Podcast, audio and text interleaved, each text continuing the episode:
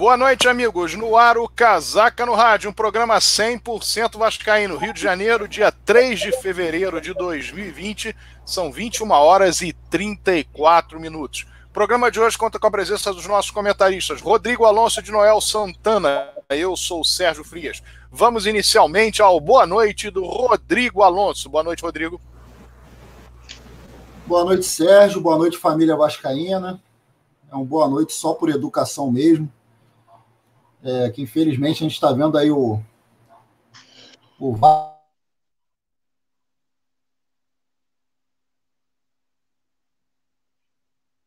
Vila.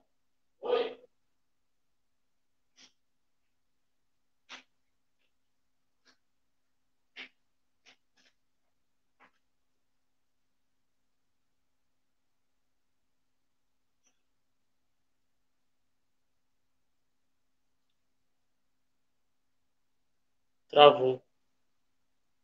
Travou. Lá ou aqui? Lá.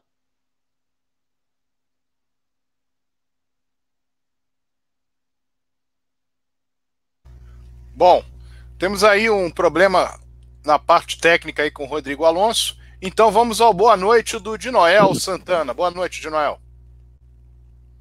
Boa noite, pessoal. Boa noite, Sérgio. Boa noite, Rodrigo. Bem-vindo, Rodrigo, de volta aí, hein? Beleza, uma alegria tê-lo aqui conosco novamente. Olha, é, o Rodrigo até começou no caminho. Boa noite, né? Boa noite, boa noite por hoje, boa noite. Mas por ontem não tem, não foi boa noite, não tem sido boa noite. E eu continuo preocupado com a cara do time do Vasco. O time do Vasco está feio. Sabe o que é feio? Tá feio. Hum, não tem padrão de jogo, não tem nada. Tem gente talentosa, né? Mas padrão de jogo não tem. Já era para ter. Já era para ter um jeitinho assim. Eu não vejo. Então, isso é entristecedor. Mas vamos adiante. Vamos ver o que vai acontecer. É isso aí. A gente vai conversando aí, vamos, vamos desenrolando no programa com o Sérgio, com o Rodrigo, e vamos tocando e vamos falando uma porção de coisa, né? Coisas que interessam a você, especialmente a você que está conosco, que sempre nos prestigia, o que é muito bom. Olha, aproveita e avisa todo mundo. O casaca já começou. Já tá, vamos ver, vamos ver o pessoal lá conversar. Eurico Gil. Muito bem, de Noel. O Vasco, de fato, teve uma atuação, duas atuações nessa semana, e a que mais estarreceu a torcida foi diante da Cabo Friense, no jogo que seria realizado na quinta-feira à noite, em função das chuvas, passou para sexta-feira, 11 horas da manhã. É importante ressaltar a respeito dessa partida o seguinte: houve um problema no que diz respeito às chuvas, que tornaram aquela região ali próxima a São Januário uma região sem luz, e o estádio funcionava apenas com a luz do gerador. A questão que precisa ser levantada é a seguinte: estava chovendo. E a torcida do Vasco, muitas das pessoas que já tinham comprado ingresso, elas poderiam entrar no estádio e aguardar. Havia uma recomendação da polícia para que essas pessoas não entrassem no estádio, porque poderia haver algum tipo de tumulto. Então, se havia recomendação da polícia e não se sabia quanto tempo demoraria para aquela para que aquela luz retornasse, o Vasco deveria colocar em contato polícia com federação, com a Federação de Futebol do Estado do Rio de Janeiro e dizer: tomem uma providência porque eu tenho torcedores. Eu, Vasco, estou com torcedores do meu clube que não podem entrar no campo não sabem se vai ter jogo. O erro cometido pelo Vasco foi, e mais particularmente pelo presidente do Vasco, que estava ali no gramado, foi o de não perceber que aquele movimento era um movimento que deixava a torcida próxima ao estádio de São Januário sem saber o que faria. Então ela, a torcida do Vasco, queria ver o jogo, mas também não podia entrar no estádio. Se era uma circunstância de não poder entrar no estádio, porque era uma recomendação da polícia, para que não houvesse confusão, etc. Alguma solução tinha que ser dada naquele momento. E qual era a solução? Se a minha torcida, a torcida do Vasco, ela não entra, ela não pode entrar no estádio, e nós vamos passar da hora do jogo, eu não estou dando proteção a ela. Muito pelo contrário.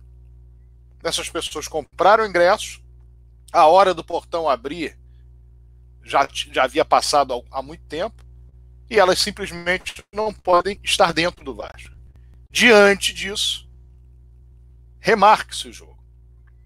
Essa era a providência a ser tomada com a preocupação no que diz respeito à torcida do Vasco que estava do lado de fora do estádio.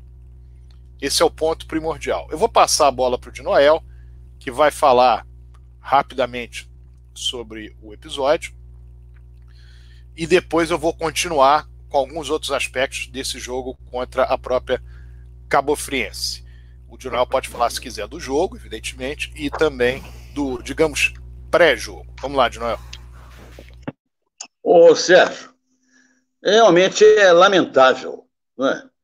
que a, a presidência do Vasco não tome as providências devidas, cabíveis e necessárias. Ora, realmente, até por uma questão de, de proteção à, à, sua torcida, né? porque o, o, o, é preciso entender o seguinte: o torcedor, o vascaíno, mas vamos falar o ser humano de um modo geral, não seria tão incompreensível, sabendo o que estava acontecendo, vendo o que estava acontecendo, aquele temporal, né? que não iria é, entender Olha, está chovendo realmente. Não ter jogo não é culpa do Vasco. É culpa de ninguém. É a natureza. Né? É a rebeldia da natureza. Então, de, no meu modo de ver, você fala uma coisa que eu, eu, eu penso um, um pouco diferente. Eu acho que deveria ter sido dado abrigo ao torcedor do Vasco. Como? Deixa ele entrar no estádio entrar lá, ficar lá, ficar lá dentro, protegidinho, lá, se resguardando da chuva, se resguardando do, da, dos relâmpagos e trovoadas. Entretanto, isso não foi feito. O pessoal ficou ao Deus do arado, né, largado, de qualquer maneira, sem poder entrar. O, o torcedor entenderia claramente que o problema não, é um, não foi um problema do Vasco. Um problema já ocorre, acontece. Não, não tem alternativa. Esta é a natureza maravilhosa, divina. E, entretanto, né, mais, uma, mais uma vez, o presidente não colocou a cara na janela. Mas vamos, eu acho que não há muito mais o que esperar. Aliás, a, a respeito disso, depois eu até vou entrar no outro assunto aí, que eu achei também ridículo o que ele se omitiu e não fez. Eurico Vive. Não, para deixar claro, nós pensamos igual e não diferente. Nós pensamos exatamente isso, que qual era a primeira providência? A primeira providência era levar a torcida do Vasco a entrar no estádio no momento em que estava previsto a entrada da torcida do Vasco. A alegação do Vasco foi no sentido de que a polícia militar estava recomendando que a torcida não entrasse no estádio por uma questão de segurança. E aí é a hora de o Vasco tomar uma providência, fazendo com que policiamento e Federação de Futebol do Estado do Rio de Janeiro conversem com o fator primordial a ser resolvido. Eu, Vasco, tenho torcedores lá fora. Está chovendo então, ou esses torcedores vão entrar no estádio e ficar na expectativa de um jogo, e aí a Federação do Futebol do Estado do Rio de Janeiro diria: ah, pode ser uma hora de atraso, uma hora e meia, meia hora, ou esses torcedores vai ser avisado a eles que o jogo está suspenso, não vai ocorrer, aliás, suspenso não, está adiado e que só vai ocorrer no dia seguinte. A atitude do Vasco é que acabou sendo, por parte de quem o gere, um desdém àqueles torcedores. Porque aqueles torcedores eles ficaram fora do estádio com a possibilidade de tomar chuva, com a possibilidade de não ter abrigo, como você acabou de dizer. Então nós concordamos. O que eu coloquei é que se não houvesse jeito dos torcedores entrassem, que se dissesse então, olha, meu, se o meu torcedor não entrar, não tem jogo. Eu não vou esperar uma hora e o meu torcedor ficar do lado de fora uma hora. Esse foi o grande erro. E eu posso dizer isso de quem frequenta São Januário há décadas. Numa determinada ocasião, eu fui a um jogo Vasco e Paraná, no Campeonato Brasileiro de 1994, em que nós chegamos no estádio e havia um problema de falta de luz. Todos nós no estádio. Não resolvido o problema de falta de luz, todos saíram. A partida foi remarcada para uma outra data, durante o Campeonato Brasileiro 94. Mas é claro que o Vasco deu abrigo a todos nós, torcedores. Esse, é o fundamento. Ou eu dou abrigo, ou eu questiono as autoridades que estão dizendo que eu dar abrigo ao meu torcedor é um risco, que essas autoridades entendam, então, que não pode haver jogo, porque qual é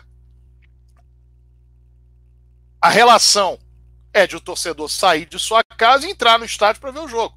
Ou não tem jogo, ou ele entra no estádio, aguarda para ver se o jogo vai acontecer ou não. Jamais, enquanto se sabe ou não se sabe se vai ter jogo, que ele fique aguardando do lado de fora. Esse é o grande erro. Então, em síntese, nós concordamos. No que diz respeito à presença do Alexandre Campelo dando entrevista no antes do jogo, no meio do campo, com a sua capa de chuva, ele dizer, garantir que vai ter jogo sem ouvir a federação não existe. Ele garante que vai ter jogo para 3, 4 minutos depois a federação dizer que não vai ter. Ele tem que vir junto com o membro da federação ou dizer, trazê-lo para a entrevista ou dizer, acabei de conversar com ele, está me garantindo que tem jogo. Isso sim era o papel do presidente do Vasco. Ele aqui está me garantindo. Se ele depois garante e vai mudar de ideia, não é mais com o Vasco. Agora, isso já, esse segundo estágio já não era nem para ter acontecido, como eu falei. Só poderia acontecer esse estágio do meio do campo de entrevista com a torcida do Vasco dentro do estádio. Jamais com a torcida do Vasco fora do estádio durante cerca de uma hora ou mais de uma hora, porque o jogo atrasou muito. Né? Eu digo uma hora em relação ao, ao, ao tempo que seria de limite de início da partida que foi estendido. Então essa torcida, na verdade, o torcedor do Vasco ficou uma hora e meia, duas horas. E esse torcedor do Vasco, ele não teve acesso ao estádio de São Januário, o que é um erro crasso. Agora, eu queria conversar e pedir a opinião do Dinoel sobre a questão do jogo, do período entre um jogo e outro, as questões inerentes a isso, no que diz respeito à preparação física, fisiologia, e também o regulamento. Existe o regulamento geral de competições, existe da, um, um, dentro de uma lógica, inclusive da Justiça do Trabalho, que uma partida só pode realizar com 66 horas de diferença entre uma e outra. Então, se fosse de interesse do Vasco, o Vasco tivesse a pretensão de jogar a Taça Guanabara, a série, levar a série, que é uma outra questão que nós vamos levantar, o Vasco poderia tranquilamente, em face do ocorrido e não sendo culpa do Vasco, pedir que houvesse um adiamento da partida contra o Botafogo. Isso poderia ter sido feito. Ah, mas o Vasco vai entrar com o segundo time. Isso é outra questão. A questão é que ele tinha esse direito. E, ao mesmo tempo, a partida disputada 11 horas da manhã no dia seguinte, na verdade ela aconteceu em função de não atrapalhar mais a vida da Cabo Friense, que jogaria no fim de semana, não a do Vasco, porque o Vasco acabou atuando como equipe reserva, mas os dois clubes poderiam ter questionado isso. O jogo 11 horas da manhã, evidentemente, não era um horário adequado. Os jogadores não estavam prontos para isso, os jogadores das duas equipes, a produção é, de, é deficiente dentro daquilo que se pode produzir num outro horário. A questão da alimentação dos jogadores. Foi dito, inclusive, que os jogadores tomaram café da manhã. Ao invés de tomar café da manhã, comeram macarrão para ir para o jogo, foi dito por um dos atletas. E o resultado que se viu foi uma partida muito ruim, realizada pelo Vasco. E a Cabo Friense, que não havia ganho de ninguém, acabou vencendo a equipe dos Maltinos. De Noel Santana e o restante do seu comentário a respeito de tudo isso que eu enfoquei. Ô, Sérgio, o negócio é o seguinte, rapaz. O o desmando, a falta de, de domínio sobre os assuntos inerentes a, a, a, digo, ao regulamento, né?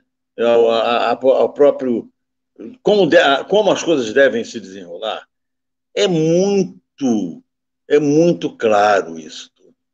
E, aliás, isso, você veja, né? Nós sofremos um rebaixamento quando, lá na época do, do, do, do Roberto, do, do Bob Espoleta, Bob Espoleta, que já foi dinamite, agora é, Bob Espoleta.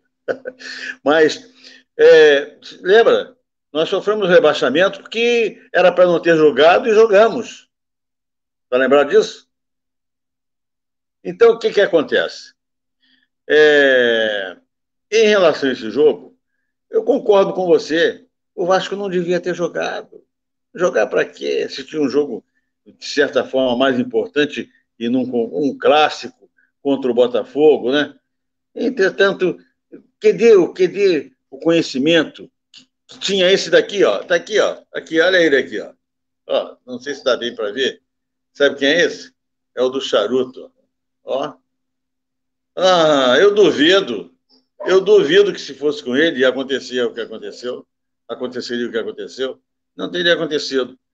Então, o que falta efetivamente é falta de conhecimento, falta a pessoa. Não adianta você querer ser e não estar preparado a gente tem que estar sempre na vida preparado para fazer aquilo a que se propõe. Entende? Se preparar. E não, não, não há esse. O, o, o Campelo, infelizmente, não se preparou para isso. Ele sonhou em ser presidente, e por uma circunstância que nós sabemos perfeitamente o que houve, a briga dele lá com, com aquele aluno de escola primária, entende? Fez com que ele acabasse presidente. Mas, efetivamente, como é o, o aluninho também, para mim, também não está preparado, não. Mas, efetivamente, o caso é o seguinte: o Vasco não, como você bem o disse, não deveria ter jogado. A partida em si, o jogo em si, foi uma coisa ridícula. O time do Vasco está feio. Eu não estou lembrado, eu pergunto até a você, você que nos acompanha, inclusive, manda aí sua opinião sobre o que eu vou falar aqui. Me lembra, me dizer um time aí do Abel, que ele tenha dirigido ao longo de tantos anos, que tinha sido um time bonito, que chegasse, desse gosto de ver jogar. Ganhar é uma coisa. Ser um time que ganhe, que jogue, que encante é outra. Não é? Existiram vários times que, do Vasco mesmo que ganhavam e encantavam.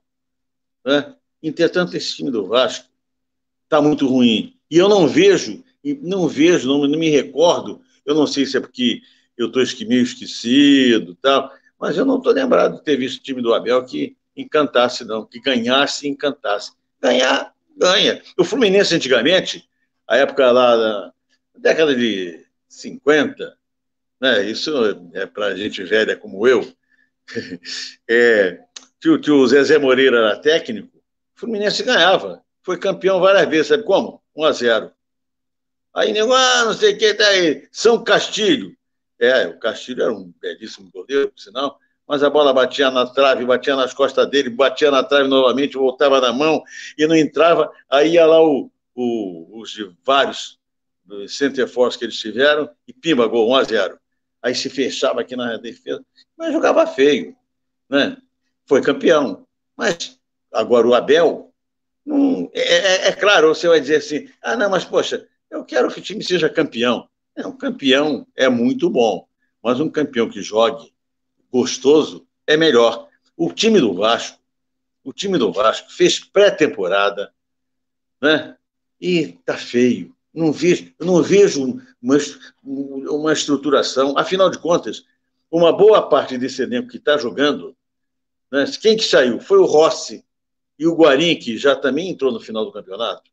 Né? Mas, de, de um modo geral, o time é o mesmo que terminou o campeonato jogando, chegou em 12 lugar, podia ter chegado mais adiante, não fossem alguns acontecimentos. Poderia ter chegado, não seria nada demais, não.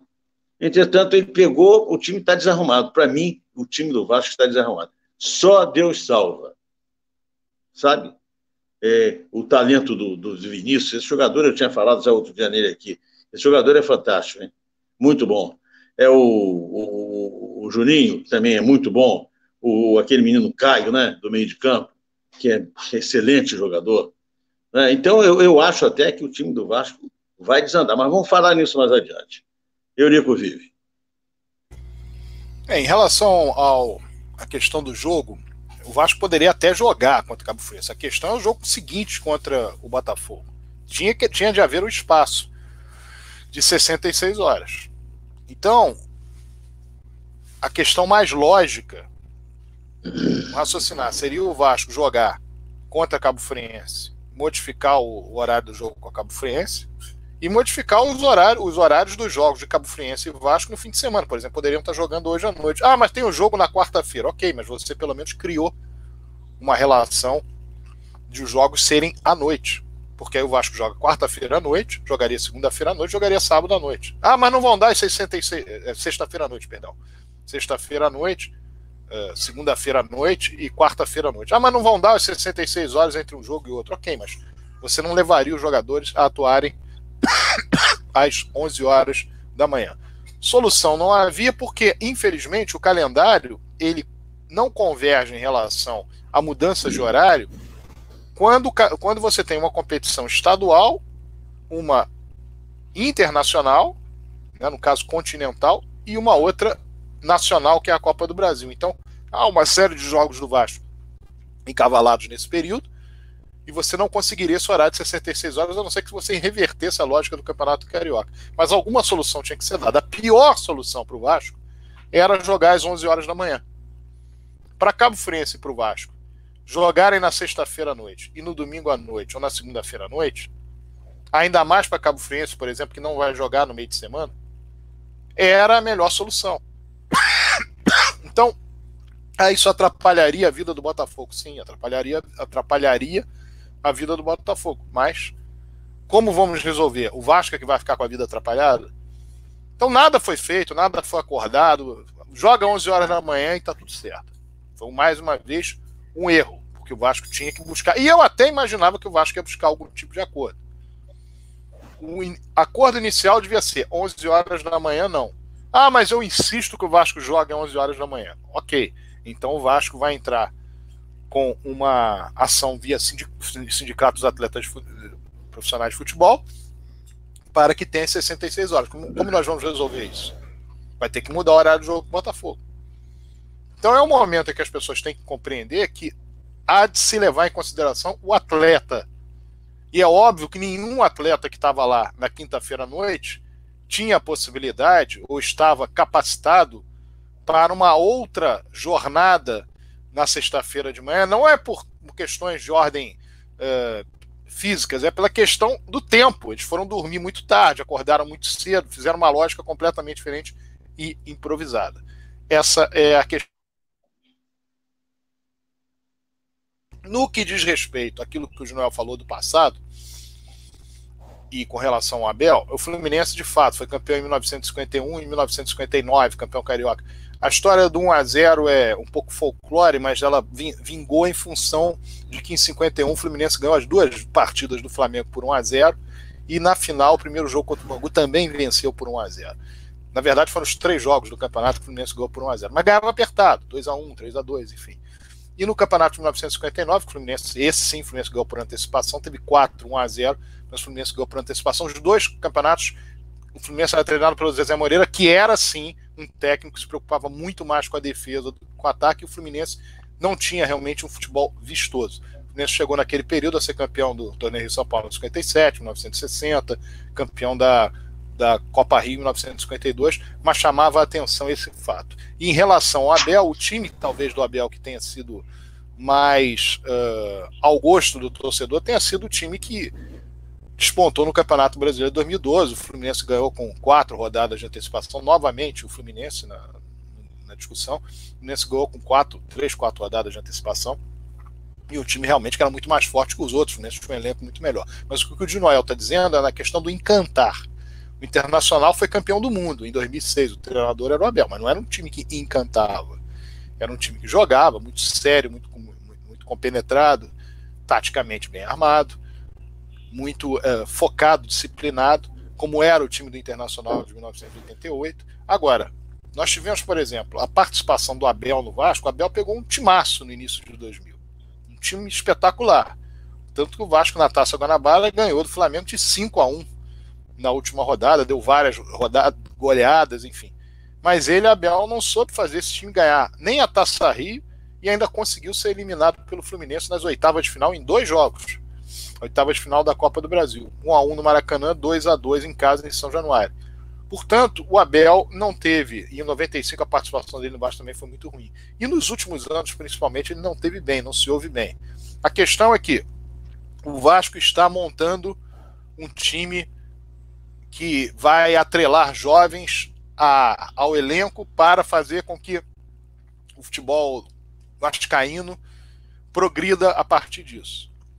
Essa tática, ela pode ser utilizada se você tiver um sustentáculo no time, base no time. Aí a base não é a base dos garotos da base, uma base de sustentáculo. Atletas experientes conduzem os mais novos e você aos poucos vai colocando os mais novos. No jogo contra o Botafogo ontem, que é o próximo assunto, de Noel vai falar também sobre isso, não há dúvida que essa base do Vasco apareceu. O Vinícius jogou muito bem. O próprio Juninho, quando esteve em campo, buscou o jogo. O Andrei fez uma boa partida, até também começar a, a, a cansar em campo. Enfim, o goleiro Lucão é um goleiro realmente muito bom, é um goleiro que o Vasco precisa reformar o contrato dele, o contrato dele termina ainda esse ano, e o Vasco precisa ter a condição de reformar para que ele continue no Vasco, é um goleiro com muito futuro. O Caio Tenório ontem fez uma partida sob aspecto ofensivo presente várias vezes. O Vasco poderia ter ganho o jogo, acabou perdendo num lance fortuito. Não no lance fortuito, a conclusão terminou no lance fortuito, porque o goleiro do Vasco defendeu a bola, ela bateu no atleta do, do Botafogo e entrou.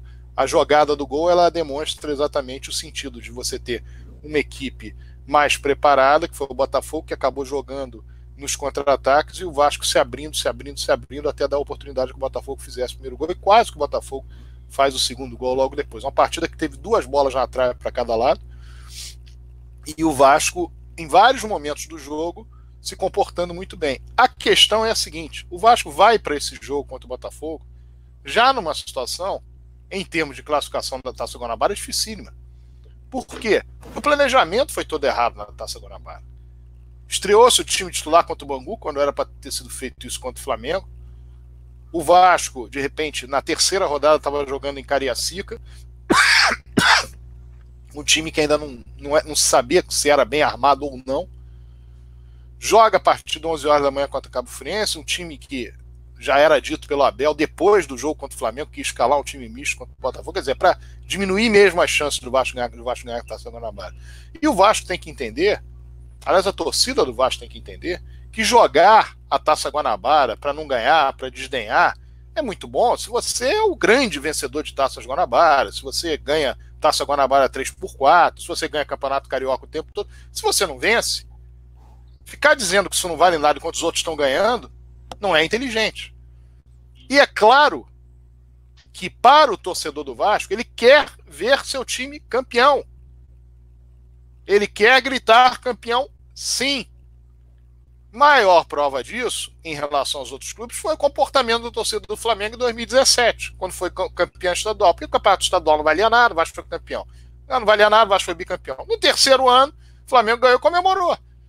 Então, é o ponto onde você briga com os outros três grandes clubes do futebol brasileiro e que nele está, nesse campeonato está o seu maior rival. Então você tem que levar o campeonato a sério. Essa história de dizer, joguei o campeonato estadual, me desgastei muito e aí fui mal no campeonato brasileiro, isso não existe.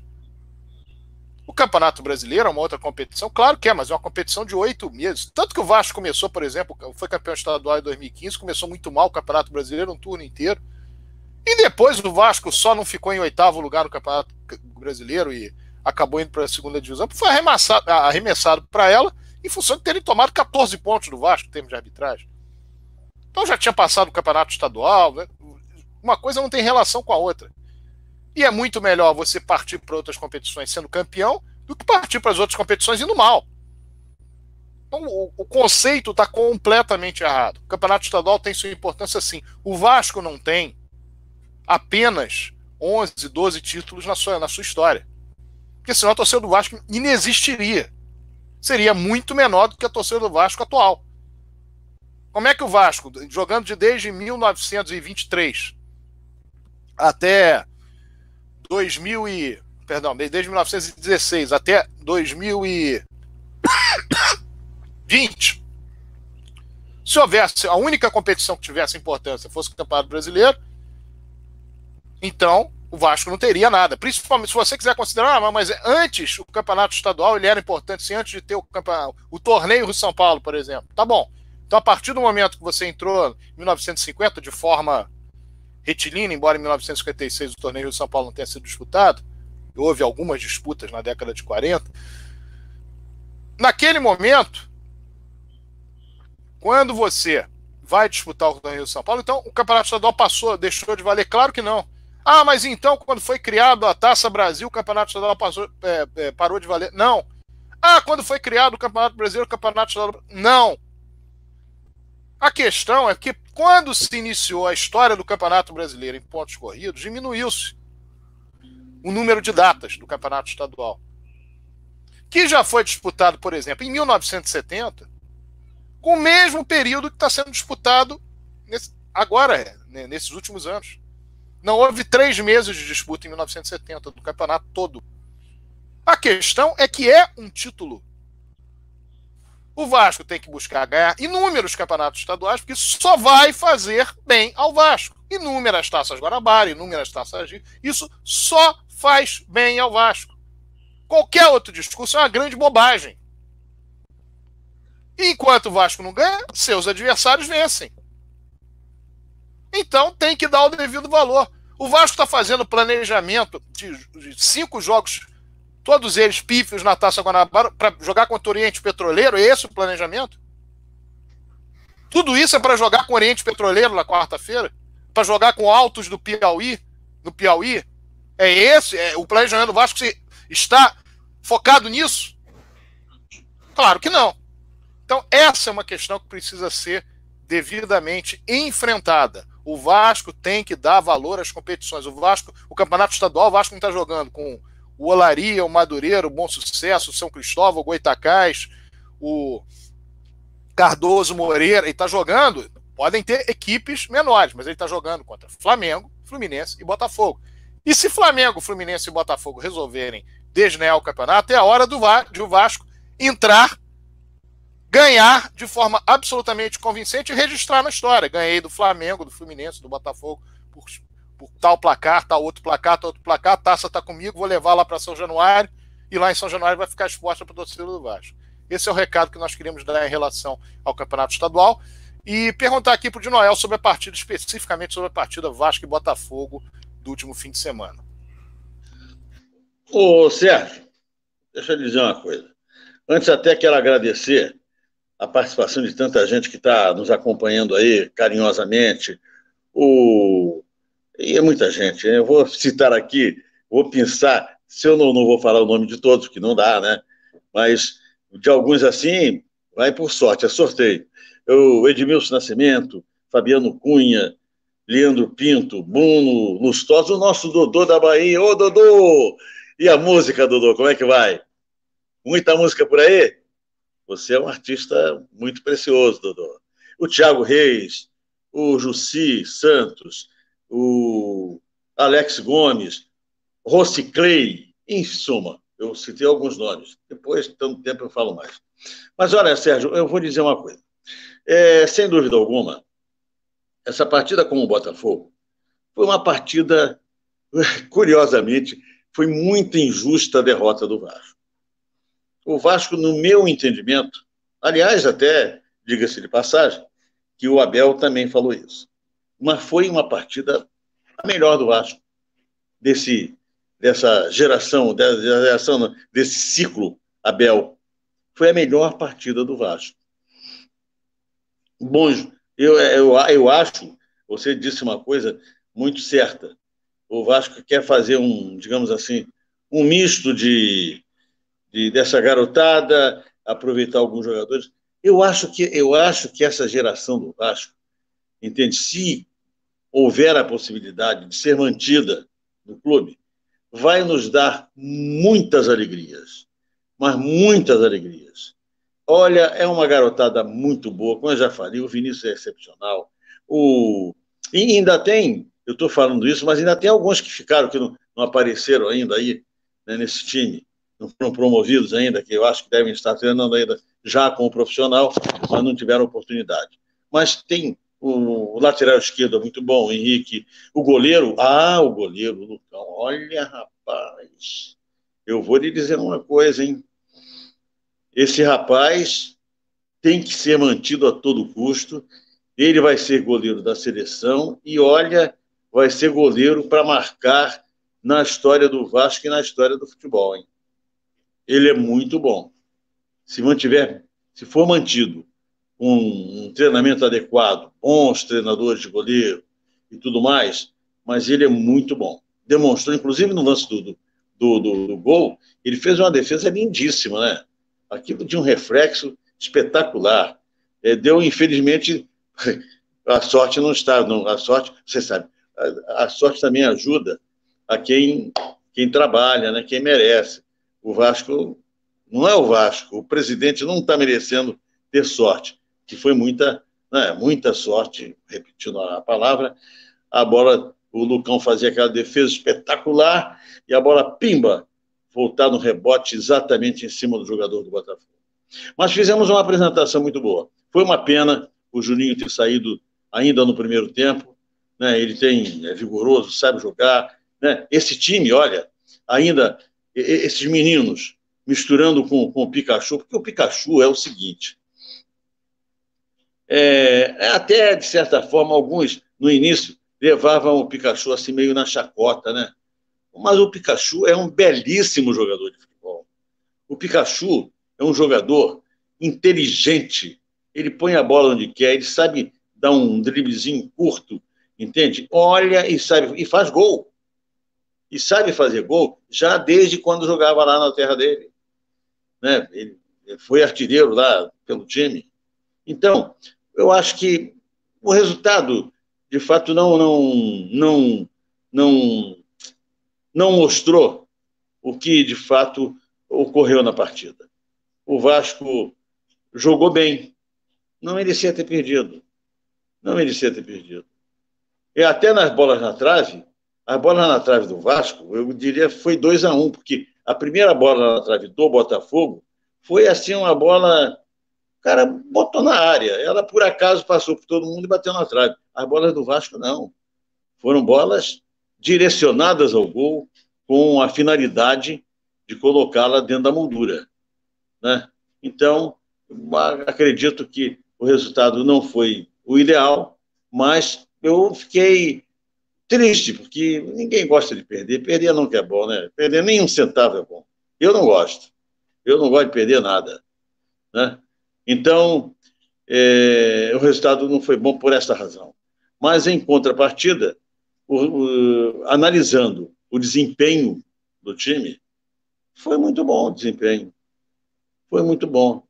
Acho, continuo achando, sem dúvida alguma, que esse time do Vasco, essa garotada, precisa efetivamente ser mantida. Eu acho que precisa, obviamente, mais um ou dois jogadores ali no meio. No meio, porque, por exemplo, você quer ver uma coisa que eu fico aqui pensando que eu acho que o, o campeão está jogando para a torcida? O Dedé. O Dedé, entende? o dinheiro que vai gastar com o Dedé, gasta com um jogador novo de meio campo. Compreendeu? Mais um, um, um cara lá para fazer gol. Dá. Esse dinheiro dá. O dinheiro que gastaria, ele está dizendo que vai gastar, que eu não acredito. Né? O Dedé, aproveita e contrata um jogador de meio de campo moderno, novo, é moderno não, perdão, novo, mais novo, né? e, que, e que jogue bem, e um ponta de lança, um ponta direita, para ver um revezamento. Acho que o, o a coisa está tão ruim. Olha, eu hoje disse uma coisa, o seguinte, é, alguém falou assim, poxa, o, o, o Thales Magnífico está jogando muito mal. Ele está jogando muito mal, sabe por quê? porque é visível que ele não está sentindo o peso do treinador. o treinador precisa, ele é ótimo, mas ele precisa ter, saber que ele está jogando tal, mas que assim como está jogando também deixa de jogar. Olha, se fizer, ó, se você fizer mais uma gracinha, ele está querendo fazer gracinha demais. Olha, eu sou a favor do drible, aquele episódio com o Neymar, aquilo que aconteceu da, da lambreta que ele deu no cara, pô, aquilo é ridículo. o juiz vir dar cartão, o juiz, o juiz, ele que devia ter dado cartão no juiz. Essa que é a verdade. Né? Eu sou a favor do drible. O drible é uma coisa linda no futebol, é, o, é a coisa mais linda do futebol. Né? Na, na, na, na, arte da, da bola. É, é, é, o drible. Então, eu sou a favor que agora tem que usar a cabeça, né? Tem que usar a inteligência. Outra coisa, o jogador tem que ter a noção seguinte: pô, o jogador sabe. No primeiro toque que ele dá na bola, ele sente se ele está num, num dia bom. A primeira bola que vem nele, que ele toca, na forma de bater nela, Entende? Ele já sabe, opa, hoje eu estou bem. Sabe? E se não estiver bem, tem que saber que vou, vou jogar aqui, entende? É, digamos assim, evitando coisas mais difíceis e fazendo bem as mais fáceis. Mas é isso. Então, voltando ao jogo, não, não achei justo o resultado. Achei que o Vasco finalmente fez uma partida boa, mas fazer o quê? Né? Porque quando a sorte, a sorte ajuda as pessoas que estão sendo, digamos assim, não nem no sentido trabalhadoras, mas que estão merecendo aquela, aquela mão de Deus. E, infelizmente, o presidente do Vasco não está merecendo. É lamentável para todos nós, porque nós sofremos. O sofrimento é nosso, a dor é nossa, né? Nós é que somos gozados aí pelos adversários. E vamos por aí. Eurico vive. Muito bem, é a análise do Dinoel. Concordo que o Vasco, de fato, ele tem uma geração promissora. A minha preocupação, e acredito que seja a preocupação da maioria dos torcedores vascaínos, inclusive do próprio Dinoel, é no que diz respeito ao lançamento dessas peças ser feito sem um sustentáculo de atletas que tenham experiência e que tenham condição de levar esses outros mais jovens à conquista de vitórias, a conquistas de títulos e principalmente atitudes em campo que façam com que suas carreiras cresçam. E aí também a participação do treinador é de suma importância para o crescimento desses atletas. Bom, nós temos hoje uma situação véspera da reunião do Conselho Deliberativo das mais importantes para o clube. O Vasco amanhã terá uma reunião no Conselho Deliberativo que é uma continuidade, uma continuação da reunião da última quarta-feira a respeito da reforma do seu estatuto. Nós, do Casaca, tivemos uma postura no que diz respeito à reforma do estatuto do Vasco olhando sistematicamente pela não elitização do quadro social do Vasco. Preocupação com o associado do Vasco, preocupação com a manutenção do Vasco como clube de origem popular, sendo na prática popular. Então, quando nós recebemos o estatuto pronto, tecemos várias críticas, fizemos uma reunião inicialmente para expor todos os problemas. Nessa reunião, pessoas ligadas ao casaco, e até pessoas que não necessariamente ligadas a nós, estiveram, debateram, e isso nos trouxe uma conclusão do que deveria ser feito na reunião do Conselho Deliberativo no ano passado, que determinaria ou não a reforma do estatuto, em parte, etc. E nessa reunião, nós levamos propostas baseadas neste princípio, de que o Vasco não fosse elitizado. Com isso, nós entendíamos que o número, o período de carência para voto estava perfeito. É o período de carência desse estatuto nós entendíamos que o sócio geral não deveria acabar. Se por acaso, porque o sócio geral no Vasco tem 120 anos praticamente de história. Ele começou em 1900. Então que ele permanecesse. Perdão. Mas se não fosse possível que esse essa categoria que é claramente uma categoria para levar as pessoas que querem participar da vida política do Vasco, mas não tem tantas condições sob aspecto financeiro, que elas pudessem participar. Se essa categoria é excluída, imediatamente você tem que pensar em diminuir a joia consideravelmente do chamado sócio proprietário, que hoje possui um valor na ordem de R$ 2.500. Então, uma das propostas estava lá, que era a de limitar-se como teto um salário mínimo para a aquisição, como joia para a aquisição do título de sócio proprietário. E aí você pode defender a tese de que, olha, eu estou terminando com sócio geral, que hoje custa 750 reais como taxa, taxa de adesão, mas eu recebo um bem. Eu troco uma possibilidade do sócio geral pagando, caso, 250 reais a mais para adquirir um título, um bem, um bem que é transferível para terceiros. Porque o sócio geral, a sua condição de sócio geral, você não pode passar para outrem. O título de sócio proprietário, sim. Esse é um ponto. E também a diminuição. Quando você diminui a joia, você praticamente equipara o que paga a pessoa que quer entrar hoje como sócio geral, na qualidade de sócio proprietário. Então você diminui o risco da elitização. O ideal seria o quê? O ideal seria a manutenção do sócio geral, sócio geral por um valor bem menor e o sócio proprietário por um valor um pouco maior.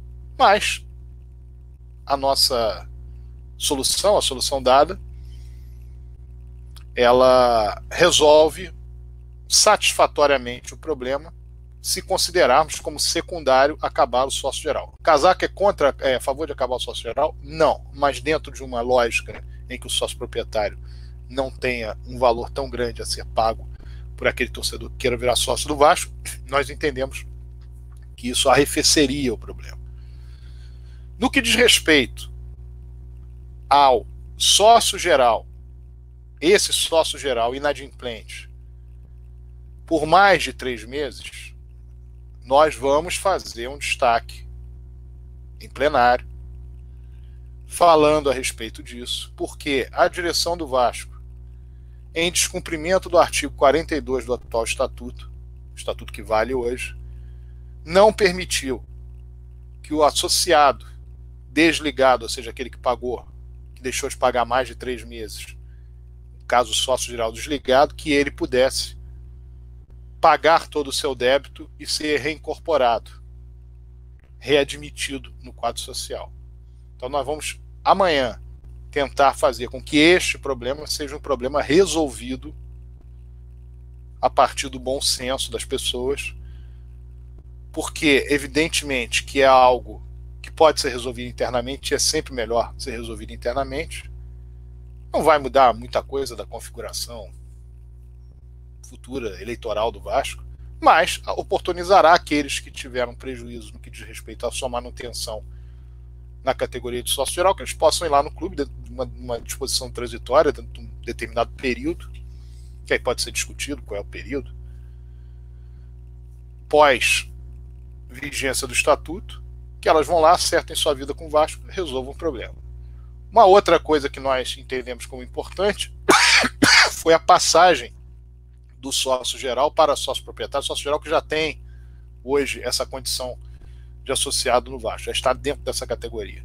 Para que ele pague a diferença a partir de um período, está lá como cinco anos, vamos tentar propor amanhã que sejam três anos, ele pague três anos e aí possa efetivamente se tornar sócio proprietário do clube, pagando a diferença do valor que hoje tem a joia, que é de 750 reais, para o valor máximo da joia, que será um salário mínimo, cerca um pouco mais de 250 reais, um pouco mais do que isso, um pouco menos de 300. Então, essa é a situação no que diz respeito a esses pontos. Uma coisa foi retirada do estatuto, nós tínhamos lá um item que falava sobre punição aos sócios por irem contra a imagem do clube, nós achamos aquilo muito subjetivo e de fato foi tirado, porque aquilo poderia trazer punições sobre motivadas por algum aspecto político.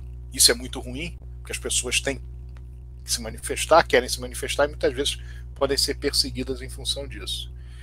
Fizemos algumas propostas, houve entendimento nosso de que tais propostas não poderiam seguir ou deveriam ser pensadas de uma outra maneira. Também aceitamos isso, porque houve uma participação nossa, uma participação, uma cordialidade por parte dos membros da Comissão de Reforma do Estatuto, que houve um convite feito e nós estivemos lá. Quer dizer, o Casaco esteve representado por mim e o grupo da Sempre Vasco representado numa das reuniões pelo Júlio Branco. E na ocasião, muitas conversas fizeram no sentido de tentar realinhar pontos que eram convergentes. Tudo isso foi feito com o nosso dizer desde o princípio. Somos a favor da reforma do estatuto. Ela é importante para o Vasco.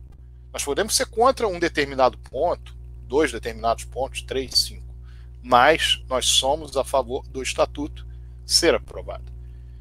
Então, a questão que estarreceu foi o fato de, no dia, na véspera da reunião, após o Conselho de Benemérito, Conselho de Benemérito do Vasco, ter, por unanimidade, entendido que haveria a votação do estatuto no dia seguinte com aprovação do Conselho de Benemérito sobre ele, que destaques poderiam ser feitos. Mas isso não obstaria a aprovação. E um dos membros do próprio conselho lá que votou a favor junto com seu grupo, colocou uma nota no fim do dia dizendo que era contra. Ou seja, descumprindo a própria palavra que, dá, que dera naquele conselho. E no dia seguinte faltaram vários beneméritos que deveriam lá estar para ratificar essa conduta.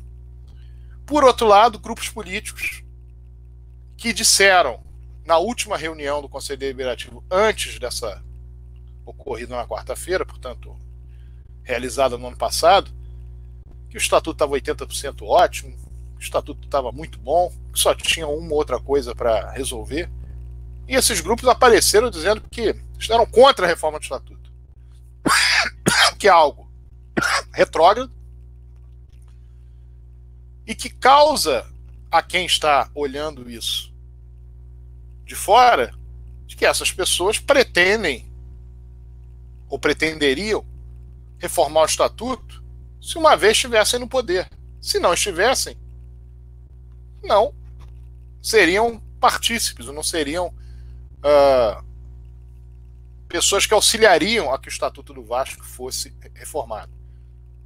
O que é um antagonismo do discurso que se usa quando se quer se, se eleger a presidente do Vasco, se eleger chapa do Conselho Deliberativo do Vasco.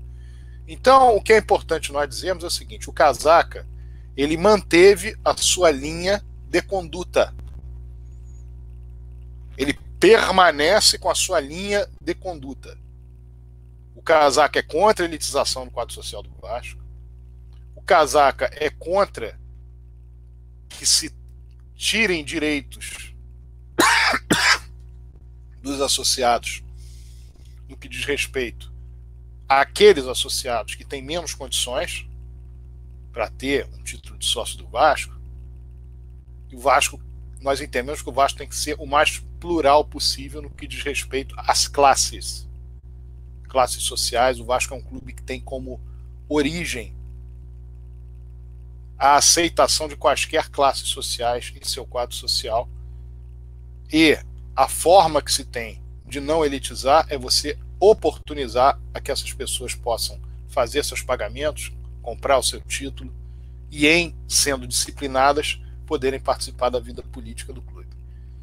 Por outro lado, lamentamos profundamente a conduta de quaisquer grupos ou pessoas que não tenham ido para a reunião última no Conselho Deliberativo ou que tenham expressado não querer participar dessa reforma do estatuto ou ser contra a reforma do estatuto. Isso é muito ruim para o Vasco Isso não é uma questão de ser oposição, ser situação, isso é uma questão institucional.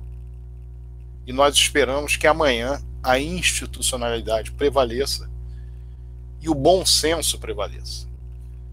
Temos aqui um membro do Conselho Deliberativo que vai também dar a sua opinião a respeito, que é o nosso querido de Noel Santana. Olha, ô Sérgio, eu, eu já falei aqui, se não me engano, semana passada, que eu me sinto muitas vezes constrangido demais nessas reuniões do Conselho Deliberativo. Porque, de fato, há uma incoerência né, a, toda, a toda a prova. É preciso ficar muito claro, é preciso ficar muito claro que nós do Casaca, nós temos, é, é, é isso é uma coisa muito importante para você que nos assiste, que nos ouve carinhosamente e que entende exatamente tudo aquilo que nós queremos dizer. Nós temos uma linha de conduta. Nós temos sido é, intransigentes em relação a qualquer tipo de descaminho. Nós temos um, nós temos um, um legado, que é o legado do Eurico, ao qual nós seguimos, né? Obviamente, temos nossos pontos de vista, temos nossos pensamentos, né? nossas vontades, mas sabemos basicamente tudo aquilo que nós desejamos e queremos para o Vasco. Eu acho que isso é que é importante. E é exatamente esse detalhe, uma coisa assim pequenininha, né? Mas que é um monstro. É que eu não vejo em muitos dos que fazem a política do Vasco. Eu vejo, tenho visto nego mudar de camisa assim, a torto e a direito. Estava numa posição, agora está em outra. De repente, se acenarem com interesse qualquer para cá, vão para lá, vem para cá, vão para lá. Em suma. E há uma coisa muito importante nisso tudo. Eu, eu gosto muito quando vejo o Sérgio explicando, esmiuçando isso, porque ninguém, ninguém conhece mais estas entranhas e conhece mais os problemas do Vasco do que o Sérgio. Considerando também que o Luiz Manuel Fernandes é está no, no, no, mesmo nível, né? E que diga-se de passagem, é, tem realmente uma postura, né? Eu diria de diplomata é, é melhor. Vamos mais profundamente. De estadista. Que para ser presidente precisa ter postura, né? Como o Sérgio tem, o Luiz também tem. Então, o que, que acontece? Alguém querer, alguém, seja lá quem for, hoje em dia, nesse fevereiro de 2020, né, querer é, discutir por falar alguma coisa sobre o Vasco, em geral, do esporte ao aspecto político, com o Sérgio, não dá. Com o Luiz, também não dá. Então, são muito bem é, embasados. Então, o que, que acontece? Eu, eu, eu quero concluir esse aspectozinho. Então, eu gosto quando o Sérgio vai narrando, fazendo essas narrativas das coisas do Vasco, porque o conhecimento dele é muito profundo. Então, às vezes, a, a pessoa que está é, de fora e não está. Você que está aí nos acompanhando, né, precisa de um esclarecimento como esse, que é para poder se inteirar e até mesmo argumentar com as pessoas com as quais você discute sobre Vasco da Gama. E conseguir, por esta razão, convencê-las de que o caminho é esse aqui que nós estamos. Mas então, voltando lá ao problema do Vasco, Realmente a nossa postura é essa. Tem sido essa desde o início. Né? Tudo isso que o Sérgio falou é a pura realidade. É esse o nosso caminho. É esse o nosso melhor Vasco. Porque os outros todos têm interesse. Todo, imagina. É, imagina. Eu fico pensando, às vezes, isso é igual. É, é igual. Político, né? O cara quer ser político, quer ser deputado, vereador. Aí agora é ver tudo que está governador, presidente, que é o diabo. Né? A gente está vendo toda a podridão que tem acontecido no país, né? É toma cada lá. Né? O nosso caso, não. O nosso caso é tudo por amor ao Vasco. Tenham certeza disso. O que nós fazemos é puramente por amor ao Vasco, sem interesse algum. O interesse é que nós possamos vibrar, que nós possamos estar de cabeça em pé para qualquer adversário. Mas então é isso, Sérgio. Eu acho que, de fato, esse negócio da reunião de amanhã, eu fico, fico constrangido, porque as pessoas se escondem. Né? Esse negócio de eleição direta, tem a opção de gente, gente boa aí, se escondendo, como você disse, não foram à reunião, mas não, para não, não dar cloro, para não mudar, entende? Para que não haja modificações no estatuto. É uma, e, e outra coisa, né? E ficou urdido por baixo, fica, entende? É, argumento, é, fazendo, né, é, tentando convencer as pessoas, e até muitos se deixam convencer mesmo. Tanto que a reunião agora, muita gente faltou. Essa reunião que nós estamos nela permanentemente, né? Nós estamos na reunião ainda, a reunião não foi fechada. A de quinta-feira até hoje está mantida, está no ar, até amanhã. Né? A não ser que amanhã também queira, que se queira prorrogar. Porque é o tal negócio, muito, é preciso, você que está aí conosco, saiba do seguinte: muita gente que faz fanfarronice de, de fez mudança do estatuto, eleições diretas. Mentira! Eles não querem isso, não, amigo. Eles não querem, não querem essa coisa da popularização do Vasco. O Vasco é um time do povo. O time do povo é o Vasco, não é? Na sua essência. Então, vamos aí, vamos em frente, vamos tocando, vamos tocando os argumentos e você participa. Troca ideia com a gente, vem, contesta. Se a gente não tiver falando alguma coisa que você não gosta, manda. Não tem problema, não. Nós estamos aqui para conversar e rebater e trocar ideia. E trocando ideia, nós vamos evoluindo. Eurico Vive. Primeiramente, deixa eu registrar aqui um abraço, Antônio Carlos Miranda, que eu vi que surgiu aqui na, na telinha. Grande companheiro do Casaca de muito tempo, de muitos anos. Um grande abraço a você, meu caro Antônio Carlos Miranda. O de Noel Santana falou muito bem a respeito dessa Exatamente, está aqui o Antônio Carlos Miranda. Meu abraço, amigo Sérgio Frias Casaco. Um grande abraço a você também. Bom, o Dinoel Santana foi muito feliz no comentário no que diz respeito à importância que há de que as pessoas participem do processo, que não deem desculpa para não participar do processo e que entendam que a popularidade do Vasco, o Vasco ser um clube popular, está na sua essência. E quem rema contra essa maré está remando contra os preceitos do Clube de Regatas Vasco da Gama. O Vasco é o verdadeiro clube do povo. E assim deve permanecer. Foi falado também por um desses grupos políticos uma que seria importante que os associados de fora do Rio votassem. Eu entendo que é muito importante mesmo que haja um mecanismo, que não é necessário urna eletrônica para aquele voto, mas nós temos que achar um mecanismo para que isso venha ocorrer. Isso pode ser proposto, se não for resolvido nesse momento, agora no estatuto, pode ser resolvido até agora, mas se não for resolvido agora, que seja resolvido em breve numa alteração estatutária, enfim, dentro de uma, de uma lógica que se resolva essa questão. E importante já mencionar que o presidente da Assembleia Geral disse que a eleição neste ano será num sábado, que vai facilitar também as pessoas que moram fora do estado do Rio de Janeiro.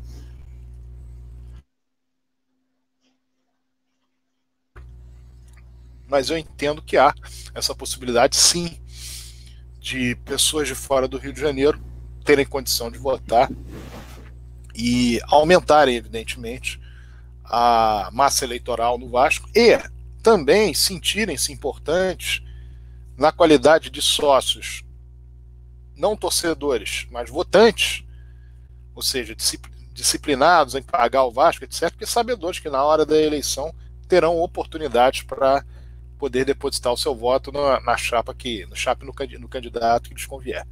Então eu acredito que isso seja importante também para o Vasco. Quanto mais plural o Vasco, melhor. O Vasco precisa, o torcedor do Vasco, ele precisa entender que muitos discursos são usados. Muitas pessoas falam de Vasco sem ter a menor noção do que estão falando e tentando formar opinião.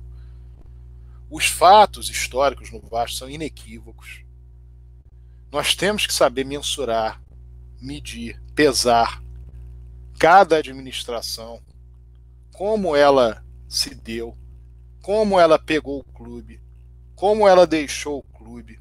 Eventualmente, uns ganharam mais do que outros, ganharam mais títulos, mas o Vasco como um todo, nós temos que entender, a administração de clube não pode se basear simplesmente num fator único que vai trazer a razão para quem tem o discurso.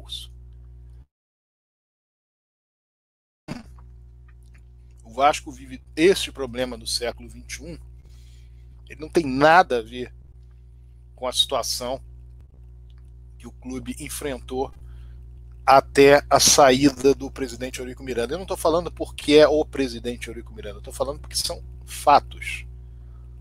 O Vasco ele é assumido em 2001, em janeiro de 2001, com uma dívida, segundo a CPI na época, na ordem de 150 milhões de reais. Muitos não sabem, mas não houve balanço patrimonial do Vasco do ano 2000. Não houve balanço patrimonial do Vasco. Porque esses documentos ficaram na CPI, portanto, esse balanço não surgiu no Vasco. E quando a situação foi resolvida em 2001, no sentido quando o Vasco foi assumido em 2001, a dívida era gigantesca, porque além dela própria, você tinha o fim da lei do passe no futebol. Os clubes tinham que se adaptar, porque uma, da, uma das grandes fontes de receita, venda, de receita era a venda de jogadores. Havia uma nova lógica, que era a lógica do atleta poder se profissionalizar aos 16 anos, que era uma lógica completamente diferente do que ocorria três, quatro anos antes. Então os clubes ainda não tinham se adaptado em relação a isso. O Vasco teve uma perda muito grande, porque o Vasco tinha ativos dezenas de milhões em relação a atletas que faziam parte do elenco, que terminariam o contrato em 2001, em julho de 2001, dezembro de 2001, no meio de 2002.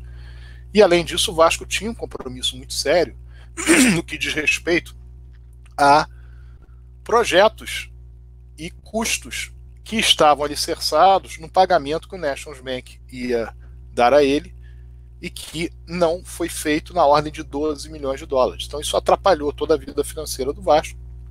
O Vasco já entrou em janeiro de 2001 com 18 meses de receita de TV adiantadas, o que fez inclusive que numa briga com a Globo o clube não recebesse mais cotas de TV durante um ano e meio.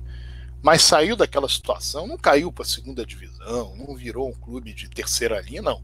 O Vasco saiu daquela situação, voltaria a ser campeão carioca em 2003. Posteriormente a isso, o Vasco teve amplas possibilidades de chegar bem em competições no ano de 2001, principalmente no primeiro semestre de 2002, no torneio São Paulo, mas em 2003 foi campeão. E partiu-se de uma lógica de que a situação no futebol brasileiro era uma situação de clubes todos trabalhando no vermelho, inclusive o São Paulo, que era grande coqueluche da época, seria campeão várias vezes, vinha trabalhando no vermelho. Hoje o Cruzeiro está nessa situação. Lá atrás, nos anos 2000, no que diz respeito à primeira década do século, do século atual, parecia uma maravilha. E o Vasco teve, então, uma conduta de equacionamento de dívida. Aquilo sim é um equacionamento de dívida. Quando você equaciona a dívida, o que, que você faz? Você consegue certidões, você passa a pagar seus salários em dia, você faz atos e cumpre os atos, como o Vasco fez um ato trabalhista em 2004, depois fez um, ato, um outro ato trabalhista no final de 2007, mais favorável ainda do que o ato trabalhista de 2004.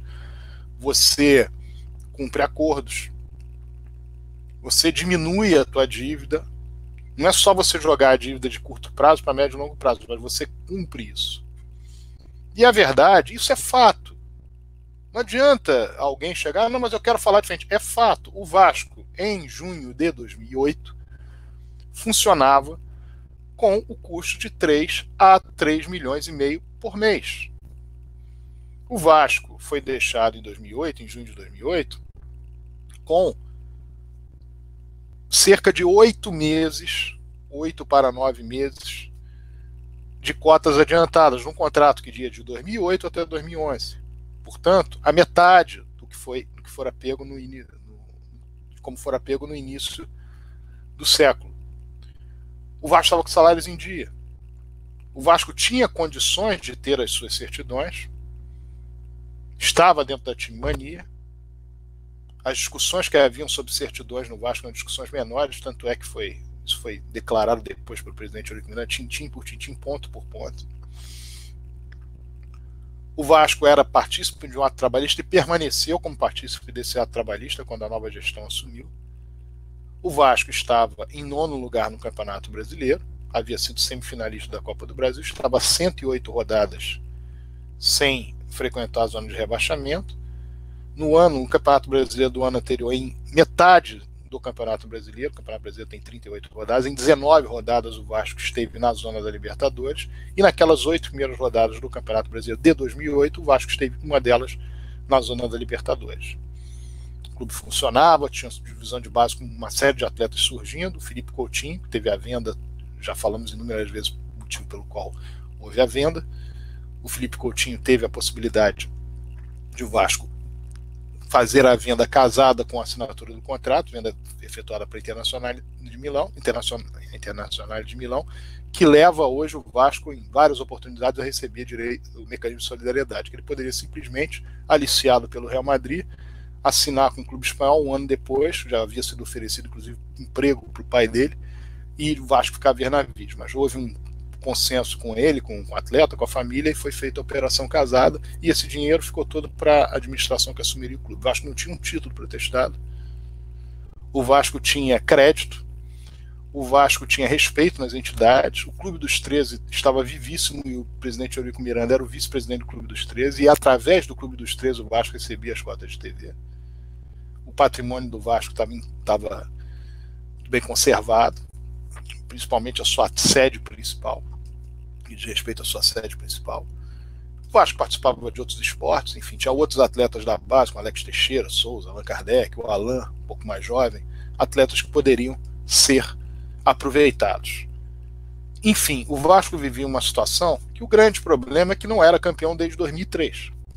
Mas o clube estava equacionado. O que o Move fez entre julho de 2008 a dezembro de 2014 foi um processo de destruição do Vasco. Não era a intenção, de alguns era, queriam fazer tudo diferente do que o gestor anterior fazia. Não interessa, a questão é que a dívida do Vasco, a dívida apresentada pelo Vasco na época era menor do que a do Flamengo, do Fluminense, do Botafogo, vários outros clubes, de, de 220 milhões de reais. Os outros clubes todos não colocavam para crescer simplesmente sua dívida as chamadas reservas de contingência. Só o Vasco fez isso a partir da gestão do MUF para querer dizer que o Vasco tinha uma dívida muito maior que dos outros. Como se todos os outros usassem a reserva de contingência, o Vasco continuaria sendo menor. Mas era uma tentativa, uma manobra política para dizer que tudo estava muito ruim e que precisava fazer de outra maneira. Resultado, a dívida do Vasco, que era de 220 milhões de reais, passou para 688 milhões em seis anos. Seis anos e cinco meses. Essa situação foi recebida pelo presidente do Vasco, Eurico Miranda, quando retornou, tendo que pagar dois meses de salários atrasados, mais alguns meses de direito de, direito de imagem, problemas com relação a uma série de questões que o Vasco não tinha crédito, não tinha certidões positivas com efeitos negativas, não tinha há 11 anos sem ganhar o Campeonato Carioca, havia terminado o Campeonato Brasileiro da segunda divisão em terceiro lugar após 38 rodadas, não ter liderado o campeonato em rodada alguma. Era é, uma divisão de base extremamente problemática. Os atletas sub-20 que o Vasco tinha como possibilidade de fazer dinheiro eram poucos e não nenhum deles com grande com grande primazia para levar o Vasco a conseguir essa essa possibilidade de uma grande venda. E houve uma melhora no Vasco, clara, evidente. Ora, se o clube em 25 dias ele obteve certidões positivas com efeitos negativos, se em menos de seis meses já era campeão carioca, o que não acontecia há 11 anos, se pagou os salários atrasados da gestão anterior, o, direito de, o direito de imagem, outros valores, se começou a fazer acordos, conseguiu transformar essa dívida de curto, de, de curto prazo para médio e longo prazo, pagando tais acordos. Começou a diminuir o número de títulos protestados que recebera da direção anterior. Conseguiu mudar completamente a lógica nas disputas no Rio de Janeiro, principalmente contra o seu maior rival. Conquistou títulos na base Todos sabem como o Vasco foi, foi levado à segunda divisão com a perda de 14 pontos em termos de arbitragem, mas perdeu aqueles pontos, foi para a segunda divisão, manteve o elenco, com vários atletas com oportunidade de irem jogar Libertadores, outros ficaram no Vasco, preferiram o Vasco, o Vasco pagava em dia. O Vasco foi bicampeão carioca, invicto. Ganhou a Taça Guanabara que não ganhava desde 2003, também de forma invicta. Bateu seu recorde de invencibilidade em partidas oficiais de toda a sua história. Conseguiu, de fato, chegar ao final de 2016 mostrando que tinha um pagamento feito de quase 200 milhões de reais de dívidas, mas que isso não tinha comprometido completamente o Vasco. Não foram pagas efetivamente, várias pagas até o fim, várias parceladas, pagas parte dessas parcelas. Houve em 2017 uma tentativa de investimento para ir para a Taça Libertadores, o Vasco foi para a Taça Libertadores, houve problemas principalmente nos últimos três, quatro meses de gestão, em função da eleição que se avizinhava, e os parceiros que ajudavam o Vasco ficarem com medo de o presidente Eurico Miranda sair e uma outra figura entrar e não honrar esses compromissos. Em função disso, houve aqueles problemas no final da gestão. Assume a gestão atual do Alexandre Campelo, que não preza pelo princípio da continuidade, que não consegue, no campo esportivo, no campo financeiro, na captação, obter praticamente nada. O Vasco conseguiu, entre 2015 e 2017, a média de patrocínio master no Vasco foi de 11 milhões e meio, média. O Vasco conseguiu, em três anos da gestão do Alexandre Campelo, 0, 4 e 4. São 8 milhões em três anos. Contrato de manga, o Vasco fez no primeiro ano de gestão sem helicóptero, sem nada, 7 milhões de reais. Foi o que o Vasco recebeu por contrato de manga. E só não recebeu mesmo no segundo ano porque a empresa não tinha condições de fazer o pagamento, pagou só um valor residual.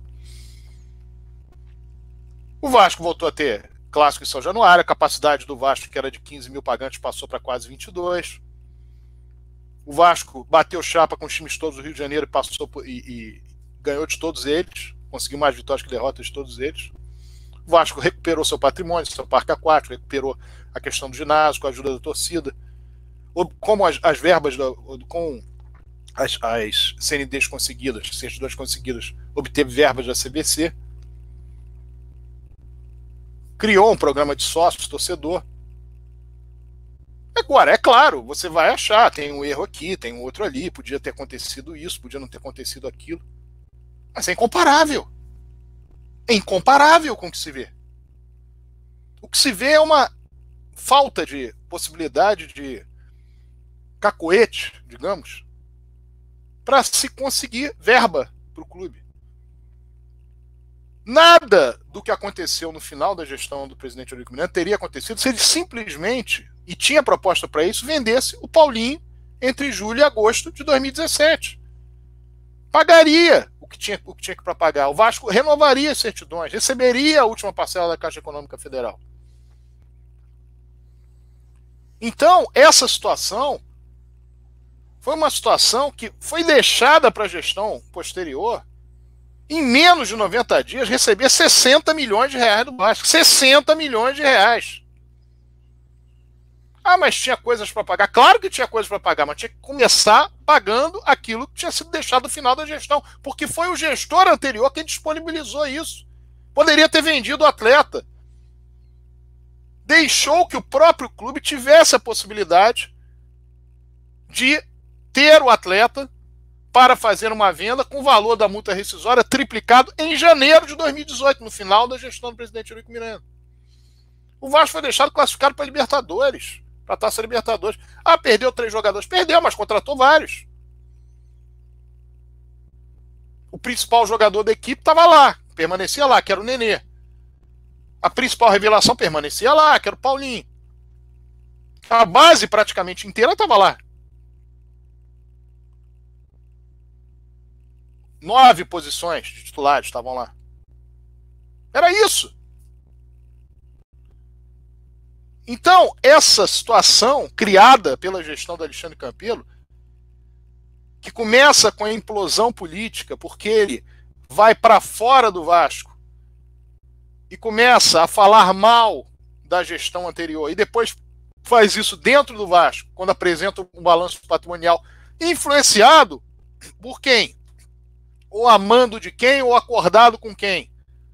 Com os que faziam parte da chapa dela, aquela chapa que no final de contas acabou sendo a que incorporou os grupos que antes se xingavam e no final das contas se abraçaram no dia da eleição.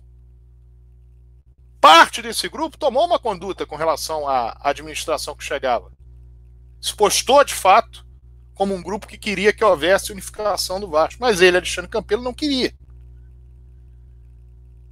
E o que ele fez foi implodir politicamente o clube. Quando ele implode politicamente o clube, por não ter nenhuma experiência, por não ter nenhuma percepção, nenhum olhar mais periférico, ele traz para dentro do clube as pessoas que eram ligadas à chapa dele para tentar resolver os problemas, sendo elas ou inexperientes ou incapazes para tal pior, se achando extremamente capazes e experientes. E ao mesmo tempo, o Vasco começa a ter problemas que é a não captação, é o fato de que vice-presidências não são ocupadas, é o fato de que o Vasco não consegue trabalhar com seu elenco de futebol. O Vasco vive 18 meses de salários atrasados. 18 meses! Não é o finalzinho de uma gestão, é 18 meses de salários atrasados atrasa salários há 18 meses. Em determinado momento desse ano havia ajuda de custo atrasado nove meses, oito meses.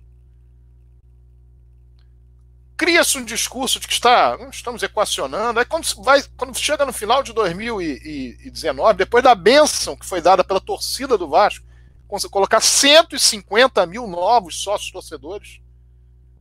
Não é pela bela campanha do Vasco, não é porque o Vasco estava no momento espetacular, porque o torcedor quis ajudar o mesmo torcedor que doou dinheiro para a campanha relacionada ao CT. E no final das contas, o que, que se olha? Que nada disso serviu para resolver problema algum, porque o problema é muito maior. O discurso era um discurso mentiroso. Houve mentiras e mais mentiras ditas para a torcida do Vasco. E o que se vê agora, além de um clube implodido, é um clube sangrando. E quem hoje mantém o Vasco sangrando, mantendo o Alexandre Campelo no poder, sabendo perfeitamente os descumprimentos que ele protagonizou, principalmente nesse último caso da comissão de sindicância, como outros atrás. E que o mantém lá, ou que pretendem mantê-lo lá, são de que grupo? Que pesa numa votação? Do grupo amarelo.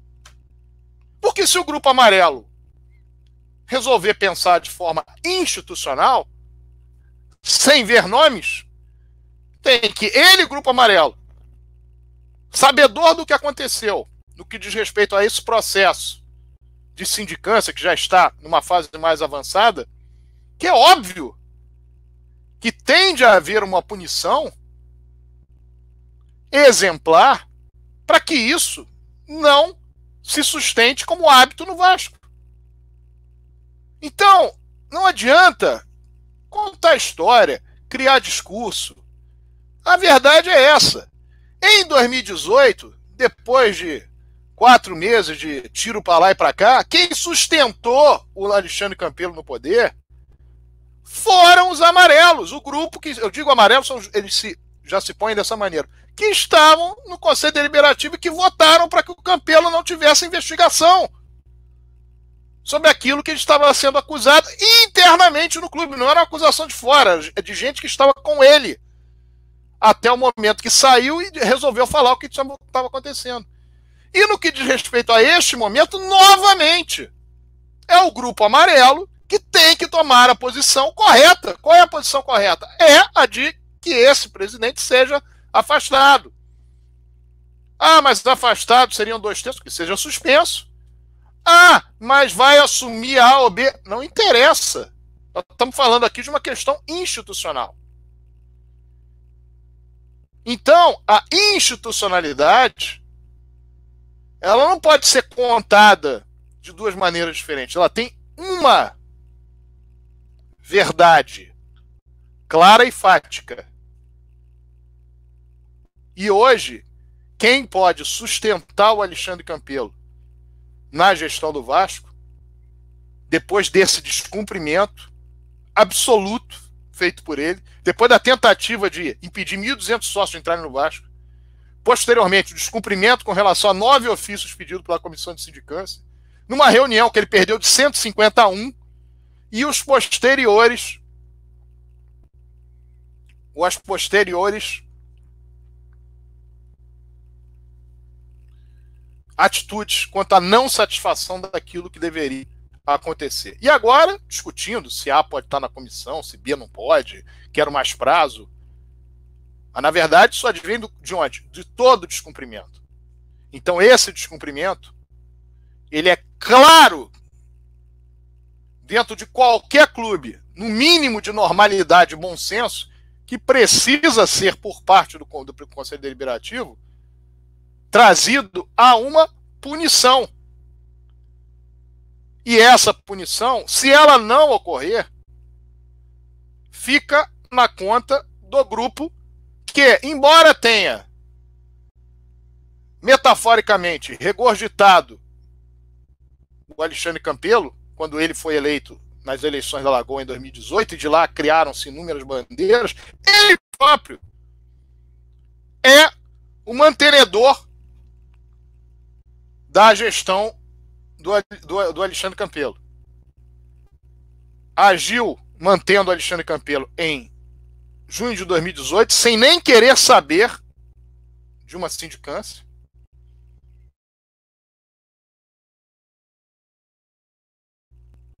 e ou pode vir a fazê-lo agora da mesma maneira, se não tomar a posição correta. Não há outra verdade. A verdade dos fatos é esta. Não adianta entenderem que no mundo de hoje, mídias digitais, mídias sociais, nós vamos massificar uma mentira, massificar uma mentira, massificar uma mentira, massificar uma mentira, ela vai passar a verdade. Não vai passar a ser verdade, porque nós estamos aqui para dizê-la, para dizer a verdade. E aqueles que conhecem o casaca, o casaca não tem 20 dias, vai fazer 20 anos, sabem que o casaca tem aqui uma responsabilidade, eu particularmente tenho uma responsabilidade quando eu falo.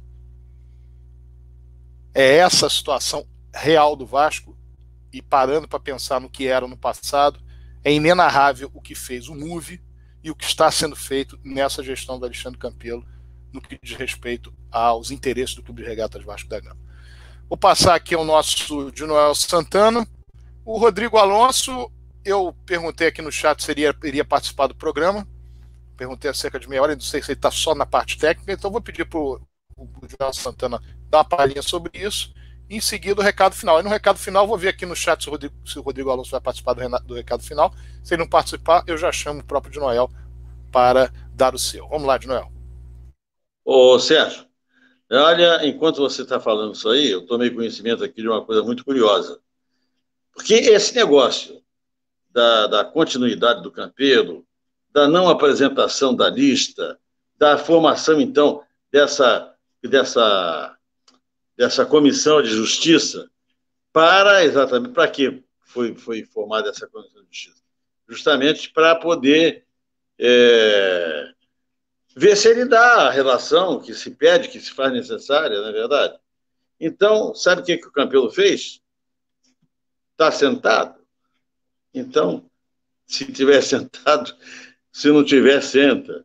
Ele pediu o afastamento do Roberto Monteiro da presidência da comissão, alegando que o Roberto Monteiro é sabidamente um inimigo dele, que o persegue, entende? E que e não pode mais continuar na frente desta comissão, que, segundo ele, o Roberto Monteiro é inimigo ferrenho e está suspeito para prosseguir presidindo essa comissão. Ora, é, é uma coisa antiga e básica e elementar. Quem não tem, não tem medo. Não é verdade? Quem não tem culpa, quem não tem dívida, não precisa ter medo. Então, meu Deus do céu, para que, que o campeão está pedindo o afastamento do, do, do, do, Roberto Monteiro? Ele simplesmente vai presidir. Ah, porque a comissão foi formada por ele. Ora, bola. Isso é uma coisa estatutária. Está ali, não pode fazer nada. Ele, Campelo, foi quem propiciou né, é, a possibilidade de se formar essa comissão. A, a, não é possibilidade, é verdade, é a necessidade de se formar essa comissão. E ela está aí. Agora está viva. E não adianta, não. É como diria o outro, nosso. Não adianta chorar, meu. A nega está lá dentro. Entrou e caçapou. Não há jeito. Ele que ele, Campelo, que não possibilitasse isso, né? Que permitiu, deu chance, deu. Você não, você não pode dar chance ao azar. Ainda mais se você não acredita no azar se você não tem nada que possa facilitar que o azar lhe abrace. Não é o caso. Né? Ele possibilitou, essa lista foi pedida, repetida, repetida. O presidente da Assembleia Geral pediu a lista, né? na última reunião até foi. foi ele, eu, ele já é uma pessoa também de uma certa idade, ainda falou: Poxa, ele estava se sentindo desconfortável de ter que estar tá pedindo uma coisa que não havia necessidade de pedir, porque o Campelo não entregou a lista. Não entregou. Está negando por quê? Alguma mutreta tem. E agora, isso é engraçado isso, né? E agora vem ele já com essa, essa coisa de não querer que o, que o que o Roberto Monteiro presida essa comissão. Olha, amigo, o fato concreto é o seguinte: tomara que dê tudo certo. Eu acho que nós. É, é um sangramento, mas a gente precisa. Precisamos ver o que pode acontecer. Que não basta simplesmente, eventualmente, ele ser impedido de concorrer nas próximas eleições. O ideal seria que assim o fosse, mas que também, neste momento, abrisse mão. É claro que existem mil injunções políticas aí nisso, que venha um, um, um vice-presidente que também não está dentro do contexto de A, B, C ou D, entende? Não, é uma história, olha, rapaz, é um bolo danado, é uma confusão, uma confusão de vaidades, e interesses. Eu não sei quem é prioritário, se é a vaidade ou se é o interesse, mas que os dois se confundem, se confundem, e a grande vítima somos nós, torcedores aqui, de peito aberto, vascaíno, de fé e coração e alma, porque estamos vendo isso tudo acontecer. Né? Lamentavelmente, eu acho que isso poderá ter um desfecho essa semana eu acho, não sei se o Sérgio vai concordar comigo, mas acho que nós vamos ter um, um desfecho, é, não sei se bom, porque, de qualquer maneira, seja lá, qual, qualquer coisa que não seja boa é ruim, não é assim? É. É negócio de meio termo, mais ou menos, mais ou menos. O fato concreto é que precisamos resolver a situação do Vasco atual. Acho não, não, não gostaria que houvesse um impeachment, uma coisa assim, qualquer coisa nesse gênero, entende? Se pudesse ocorrer, ou se pode ocorrer. Mas que precisa haver uma, alguma coisa, precisa. Nós não podemos mais, nós não podemos mais sobreviver dentro da hipocrisia. Nós não podemos. Já existe uma porção de canalha hipócrita nessa, nessa parada toda aí. Ah, existe. E eu, cada dia que vou lá, olho, vejo cada um e fico só, meu Deus do céu, aquele ali. Eu e alguns parceiros meus mais próximos, né? No dia da reunião, nós ficamos só observando, olhando e comentando, né? E ali, fulano, ia lá, ó. Veja só, fumava charuto, agora, agora sinalista. Ai, meu Deus do céu. Mas é isso. É, basicamente, eu acho que nós tivemos hoje uma, um esclarecimento muito bom. Esse último esclarecimento do Sérgio é muito bom. Né? É preciso que as pessoas entendam uma coisa fundamental. Né? Quem propôs efetivamente entender eleições diretas chama-se Luiz Manuel Fernandes, com efetivamente o, um discurso perfeito do Sérgio, corroborando esse, essa postura do Luiz. Essa é que é a verdade. O Luiz Manuel Fernandes é, sem dúvida alguma, um cara com postura. Eu diria como dizia um velho político aquele que falava assim, pois é, mas nós vamos ver tal. E é preciso ter, sabe o quê? Precisa ter. É, como é que se fala, meu Deus? Faltou minha palavra, mas precisa ter. É, para ser presidente, existem alguns requisitos que são básicos. E tem gente que não tem.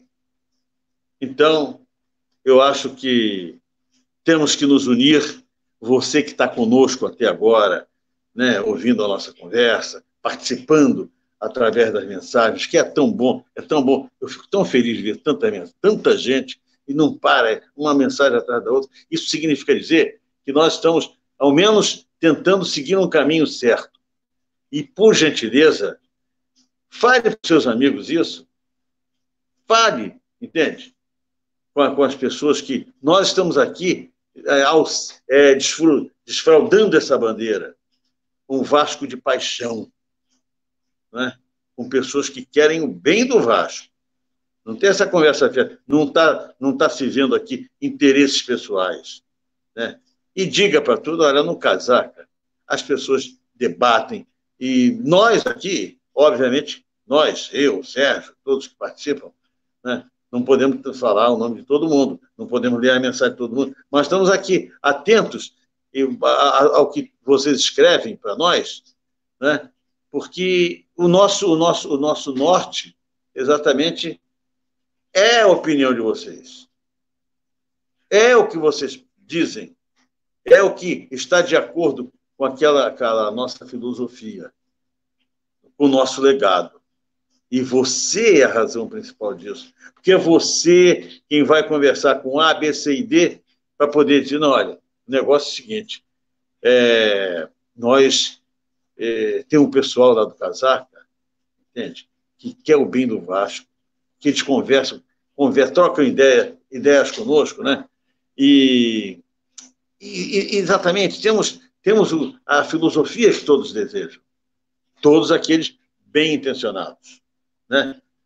bem intencionados. Então, olha, vamos, vamos, nos divulguem, chamem todos para que nos ouçam, participem conosco. E agora uma coisa que não tem nada a ver, uma brincadeirinha, por gentileza. Se algum de vocês aí souber uma simpatia para a tosse, manda aí. Sabe por quê? O Sérgio está com uma tosse, coitado. Tá? Manda uma simpatia aí para ele. Euricogive. Muito bem. A, a tosse, na verdade, é refluxo. Nós temos que resolver com uma disciplina alimentar, fundamentalmente, que eu tenho que voltar a ter. Vamos ao recado final e agora, finalmente, o Rodrigo Alonso vai falar conosco. O Rodrigo Alonso esteve no meio do programa, cuidando da parte técnica, mas ele que não teve interrompido seu boa noite por um problema técnico, ele poderá agora dar o seu boa noite e o seu recado final, tudo ao mesmo tempo. Boa noite, Rodrigo. Satisfação tê-lo aqui no Casaca mais uma vez. Bom, boa noite, Sérgio. É, eu fui citar o nome do Campelo, minha conexão caiu, cara, para tu ver como tá com uma carga negativa o nome desse, desse rapaz que tá aí, caiu de paraquedas para presidir o Vasco. É, bom, a gente, em junho de 2019, a gente teve uma oportunidade de ouro nas mãos, quando o Conselho do Vasco se reuniu e, e abria-se ali a possibilidade de uma sindicância para investigar a gestão do seu Alexandre Campelo, que naquele momento já apresentava ali é, diversas suspeitas né, de, de irregularidade. E eu sempre digo que a democracia ela não é só no momento do voto, a democracia não é só de três em três anos, no caso da eleição é, do Vasco, de quatro em quatro anos, no caso de eleições da política convencional. A democracia ela também tem que partir dos governantes e é o respeito à instituição que eles estão presidindo. Então, na minha opinião, é, o, a eleição do, do Campelo foi legítima dentro dos, do estatuto, do que prevê o estatuto do Vasco. Só que a partir do momento que ele começa, é, e aí eu não estou nem questionando aqui parte de é, atuação desportiva, o time que tem que empichar um, um presidente porque o time está indo mal. Não, isso não, não, existe. Mas, como eu disse, pelas suspeitas é, e principalmente pelos maus feitos administrativos, a gente teve ali em junho de 2019 a possibilidade de afastar o seu Alexandre Campelo. E naquele momento fazer ali uma, uma gestão temporária, que fosse uma junção de, de pessoas de chapas distintas, para que a gente pudesse tocar o, a vida do Vasco normalmente. Só que, infelizmente, naquele momento, a maioria dos conselheiros decidiu manter o seu Alexandre Campelo. E a gente viu o que, aconteceu no ano de 2019, a atuação pífia do Vasco nos campeonatos que o Vasco disputou, é, fechando com chave de, de, de, lata aquela atuação ali no, contra a Chapecoense na última rodada, quando a torcida do Vasco abraçou ali, lotou o estádio. Naquele momento a gente estava ali no, no ápice da, da campanha de associação, chegando a 185 mil sócios, e uma atuação medíocre do time do Vasco, resumindo o que, o que foi o ano do Vasco, principalmente ali no Campeonato Brasileiro. Naquele momento, ali no final do ano, a gente dizia aqui no programa que era, era necessário reforçar esse, esse elenco, porque com esse elenco o Vasco iria muito mal para o ano de 2020. Pois bem, a gente inicia o ano de 2020 com exatamente o mesmo time ali, a gente não diz exatamente porque algumas peças saíram, entre elas o Rossi, que eu era um defensor de que ele não, é, não tinha vaga naquele elenco de 2019, mas que nesse de 2020 tem, porque esse de 2020 é pior do que o do ano passado. Então, infelizmente, o que a gente vai sofrer em 2020 é pior do que a gente sofreu em 2019. Eu só vejo duas possibilidades é, da gente não sofrer tanto é, quanto a gente sofreu no passado. Duas possibilidades. A primeira é o afastamento do seu Alexandre Campelo, nem que seja até novembro, a eleição já está aí, não tem problema. É afastar esse sujeito, porque a gente está vendo é, o caminho que o Vasco está tá tomando, está seguindo. A gente teve aí um aporte de sei lá quantos milhões, vinte e tantos milhões de sócio torcedor, e o torcedor não vê para onde esse dinheiro está tá indo, pelo contrário, a gente vê aí. É, hoje teve a notícia de que o Vasco foi condenado pela justiça para poder pagar os atrasados dos, dos, dos seus funcionários. É, a gente não vê o Vasco conseguindo pagar o salário dos atletas, dos, do, quer dizer, as, as, as, certidões, enfim, todas essas dívidas que vão se acumulando. Parece que esse dinheiro dos sócios se evaporou. A gente não vê nem se é para contratar, nem se é para pagar o que está que tá devendo é, de, de, de antes, né? desses meses todos que o senhor Alexandre Campelo não paga salário de funcionários, não paga nada. E aí a gente vê o Vasco se tornando freguês de Cabo Friense, freguês de Botafogo, é, não ganha do Flamengo. Então, assim, é um caos absoluto.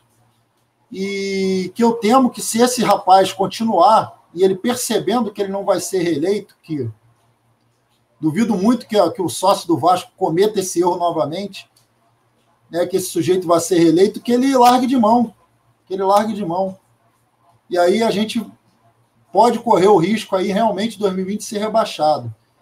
É, o próprio Alexandre Campelo, acho que já prevendo isso, já se mostrou favorável que a CBF continue pagando as cotas normalmente aos clubes que são rebaixados, né? Isso é até um temor, até porque o, essa gestão ela previu que em décimo lugar é o objetivo do Vasco no Campeonato Brasileiro. E também que ficar entre os quatro. Ficar entre os quatro no estadual também é o objetivo. Isso nem isso ele está conseguindo, porque já ficou de fora aí dos quatro finalistas da Taça Guanabara Segunda vez na gestão do Alexandre Campelo, em 2018, ele também não conseguiu se classificar, e as duas, as duas últimas oportunidades que o Vasco não se classificou para semifinais de, de Taça Guanabara foi exatamente na gestão amarela, seu Roberto Dinamite. Não me falha a memória, foi 2009 2011. Então, assim, não são coincidências. É... Essa chapa amarela, ela é o câncer do Vasco. Desde que ela se tornou vencedora, o Vasco só cai. E como o Sérgio falou, tem que botar mesmo é, em pratos limpos. O nome do senhor Alexandre Campelo estava na chapa amarela.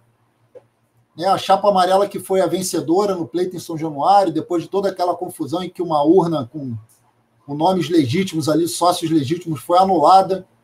É um completo absurdo.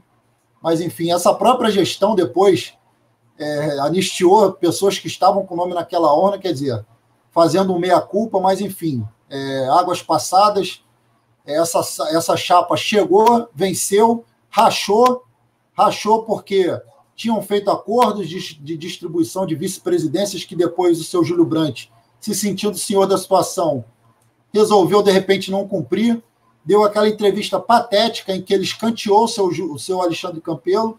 O Alexandre Campelo ficou espantado, ora, mas como é que ele dá uma entrevista e não me chama? Quer dizer, ali naquele momento racharam e todo mundo sabia que ia rachar, porque ali não tinha unicidade, não tinha união, e só queriam é, se unir para tentar tirar o Eurico, e só conseguiram vencer porque se uniram. Porque se o seu Alexandre Campelo não se une com o seu Júlio Brandt, os votos seriam divididos e o Eurico, mesmo sem a urna 7, venceria.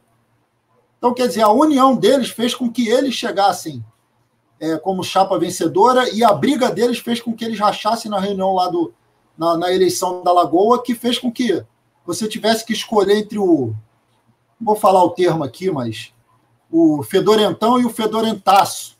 É, e aí se escolheu um e tá aí o resultado. Então, o nome oriundo da, da cédula amarela, mais um, que joga o Vasco aí na bancarrota, é, faz com que a gente, pasmem, vá para um jogo contra o poderoso Oriente Petroleiro temendo, né? Porque se a gente perdeu para Cabo Friense, empatou com o Bangu, perdeu para o Fraldinha do Flamengo, o que, que pode acontecer contra o poderoso Oriente Petroleiro? Então, é, é desanimador, realmente eu, eu não assisti os jogos por opção, não foi porque não pude, não, eu não assisti os jogos por opção, porque me dói muito ver é, o Vasco da forma como está sendo conduzido, mas, repito, a gente tem aí mais uma oportunidade de afastar o seu Alexandre Campelo e tentar terminar esse ano aí com a saúde em dia.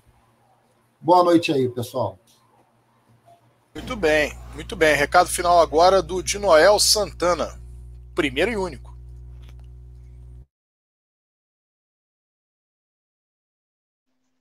Deixa eu falar uma coisa. Primeiro e único, é verdade.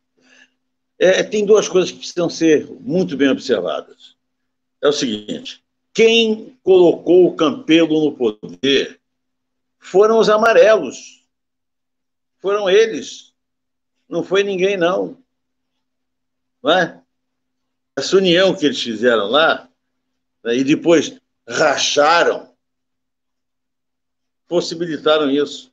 Há um outro também, construtor de tudo isso, que pouco se fala nele, mas que ele é aquele cara, sabe? Eu não, no negócio de onda, eu pegava jacaré, não tinha né, o negócio de prancha, né? Era jacaré mesmo no braço, era gostoso a beça. De vez em quando tomava até lá um, um, um embrulhão daqueles, tá, mas tudo bem, normal. Mas jacaré era bom. Mas esse cara que eu vou falar, ele vive na espuma ali.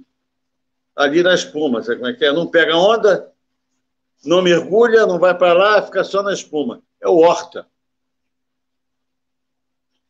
Ele, no meu entendimento, tanto quanto o grupo dos amarelos, foi o grande culpado nisso tudo. Sabe por quê?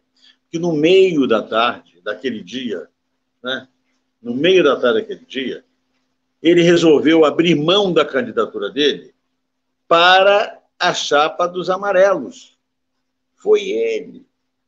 O, o nosso Rodrigo Alonso falou há pouco da urna 7.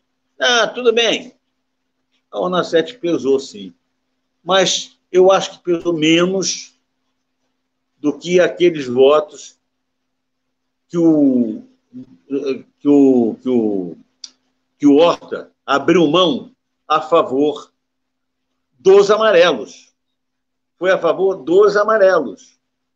Esses votos, no meu, no meu entendimento, foram suficientemente bons para eleger a chapa deles. Não fosse isso, eles não teriam conseguido obter essa maioria que ele tem é, dos conselheiros eleitos. E eles mesmos, amarelos, né, são contra a eleição direta, fazem uma opção de, de coisa. Eles mesmos, né, eles mesmos, embutindo o nome de quem eu estou falando aí, fizeram um movimento para que não houvesse quórum nesta reunião do conselho que está havendo né, para que não para que não haja teo, na cabeça deles, para que não haja modificação, mas quando a modificação já está colocada, já foi feita.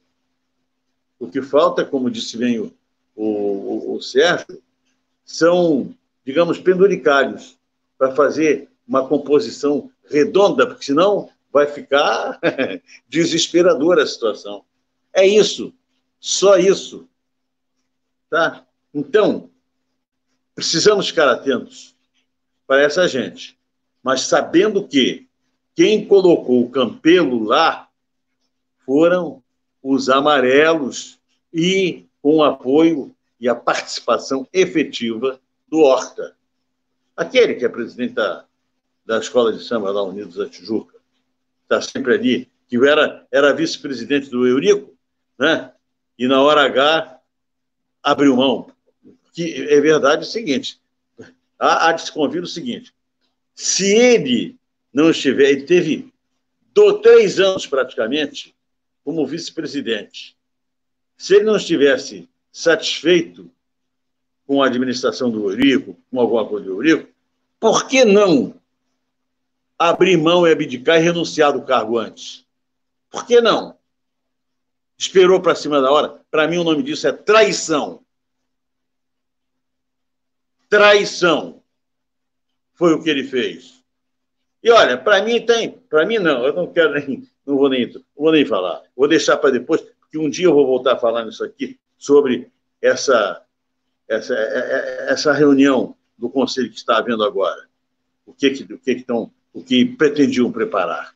É porque não deu certo. Não deu certo mas era exatamente outra traição. Amigos, muito obrigado a todos que participaram conosco. Vou falar uns nomes aqui. Ô Sérgio, desculpa aí, eu falo o Edmilson Nascimento, alguns só. O profeta Vasco, o profeta, se declara, cara. Faz uma profecia aí para ver se nós conseguimos reverter essa situação, né? E se a gente consegue alguma coisa, por favor. Então é muita gente, Alex Gomes, e o Russo, e Fabiano Moraes Silva, muitos participaram conosco, por gentileza. A vida, oito e meia, tem caminho. Eurico, um abraço, um abraço. É. Deixo aqui um beijo a Dona Irene de Niterói, um beijo à minha irmã Cláudia Helena, um abraço ao seu juvenil. Boa noite, Rio, boa noite, Brasil.